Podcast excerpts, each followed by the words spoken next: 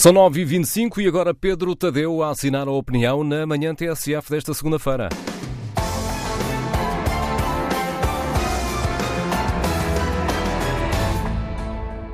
A deputada dissidente do PAN, Cristina Rodrigues, anunciou que vai propor uma lei que permita às pessoas faltar ao trabalho por causa da morte de um animal de companhia.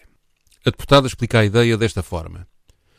O tratamento dispensado aos animais de estimação nunca foi tão humanizado como nos dias de hoje. As pessoas atribuem-lhes cada vez mais sentimentos e características dos seres humanos. Neste propósito de Cristina Rodrigues, que tenta credibilizar aquela frase com a citação de um estudo de uma consultora, há todo um planeta de bondade bem intencionada e há, ao mesmo tempo, todo um mundo de perigosa perversão antissocial. Para muitas pessoas, a morte de um animal de companhia pode ter um impacto emocional tão grande quanto a morte de um familiar. Há estudos científicos que o comprovam. Admito, por exemplo, que isto seja quase inevitável num indivíduo que viva sozinho mais de uma dezena de anos na companhia de um cão ou de um gato. Quantas pessoas devem ao seu cão ou ao seu gato o equilíbrio psicológico que lhes permite, apesar das agressões da vida, manterem-se ativas, sociáveis e produtivas na sociedade humana?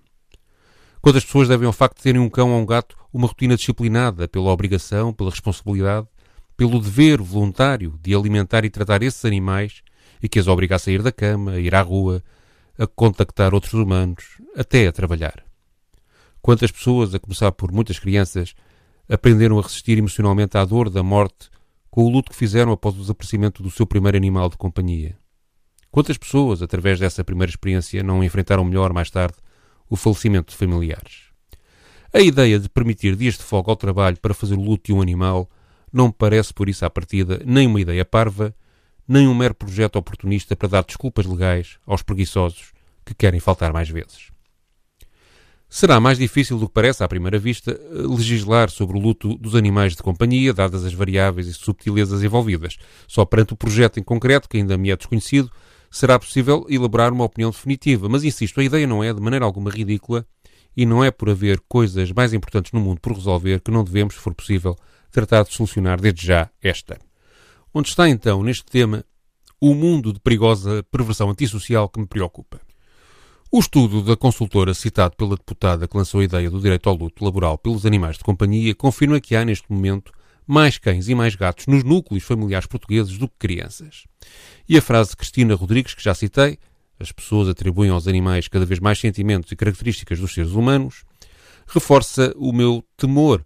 Uma excessiva parte da sociedade está a utilizar os animais de companhia como fuga às relações humanas, como substitutos do afeto humano, como placebos para a ausência de filhos, como referências necessariamente pobres de afetividade humana, de afiliação familiar, de dedicação emocional.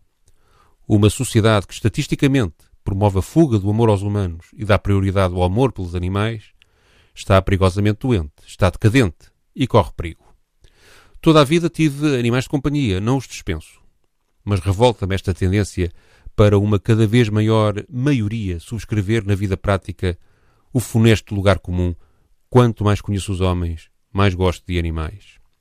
O amor submisso ou dependente com que um bicho se entrega a um dono não vale uma fração, nem é capaz de substituir o amor que pode haver entre as pessoas, muito mais intenso, mil vezes mais complexo e um milhão de vezes mais rico. E não, os bondosos animais de companhia nunca serão capazes de nos dar o bem que a humanidade, quando quer, nos dá.